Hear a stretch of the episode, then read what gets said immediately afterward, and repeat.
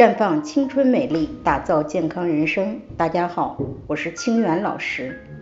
都说做男人难，其实由于生理结构的原因，往往做女人更难。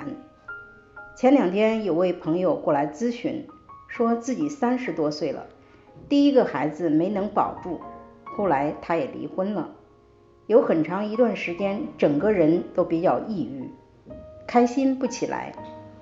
两年前发现卵巢上出现了七厘米左右的巧克力囊肿，当时做了手术。平时月经很少，基本上一天就没有了，而且是黑色粘稠的。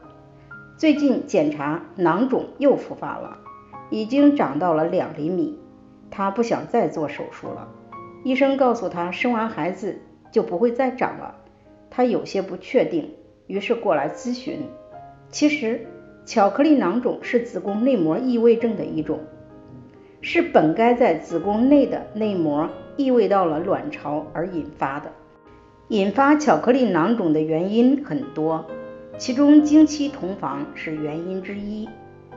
月经期是子宫内膜的脱落期，如果此时同房，会造成子宫内膜上行经盆腔到达卵巢，子宫内膜种植到卵巢以后。会随着激素调节，规律性的脱落后堆积在卵巢，形成囊肿。另外，宫腔手术也容易造成子宫内膜异位到卵巢而形成囊肿。而囊肿的增长速度与内分泌和盆腔瘀滞又有着很大的关系。长期抑郁会引起内分泌失调，加快囊肿生长，而手术只是治标不治本。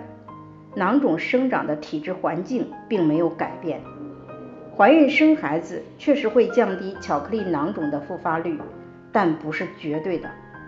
生完孩子生活还是需要注意的，因此手术后为了降低复发率，可以使用芳华片平衡内分泌，使用红紫蓝 O P C 打通瘀滞的经络。